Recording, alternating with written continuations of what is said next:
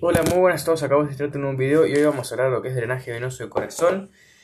Em, parte que nos faltaba de la irrigación de corazón. Y es muy sencillo porque vamos a encontrarnos con em, una vena interventricular anterior que ha discurrido por este, la parte anterior, este surco interventricular, recibiendo más que nada y formándose a partir de pequeñas venas o vénulas que em, sub, subendocárdicas Em, de los ventrículos izquierdo y derecho, más que nada del derecho, que van drenando todo eso, lo que es estas estructuras que dijimos, eh, en, la, en esta vena interventricular anterior, que discurrir por este surco hasta llegar a la parte más inferior eh, o más anterior de este surco, si quiere decir también así, em, que recibir los afluentes de la vena oblicua, porque viene en dirección oblicua desde el atrio izquierdo, vena oblicua izquierda o vena oblicua del atrio izquierdo,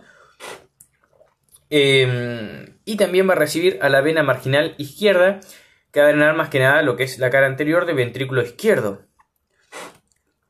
Cambiando el nombre y llamarse ahora vena cardíaca magna, que va a pasar hasta la cara diafragmática, pues este surco interventricular, y ahí va a dilatarse otra vez porque recibe otros tres afluentes.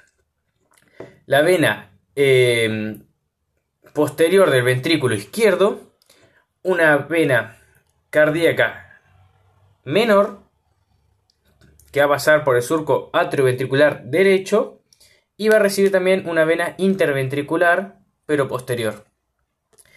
Y al dilatarse, como dijimos antes, esta vena cardíaca magna por estas tres afluentes que recibe, va a llamarse seno coronario, que ha de drenar en el atrio derecho en el orificio del seno coronario, que se ubica entre el orificio de la vena cava superior y vena cava inferior, en la pared posterior, la región medial de esta pared posterior. Eso es todo por drenaje venoso de corazón. Espero que les haya servido. Un golpe de energía y nos vemos en una próxima entrega. Hasta luego. Un saludo para Facu Duca, que siempre está ahí presente, y Fran Rossi, que también y lo queremos mucho. Hasta luego.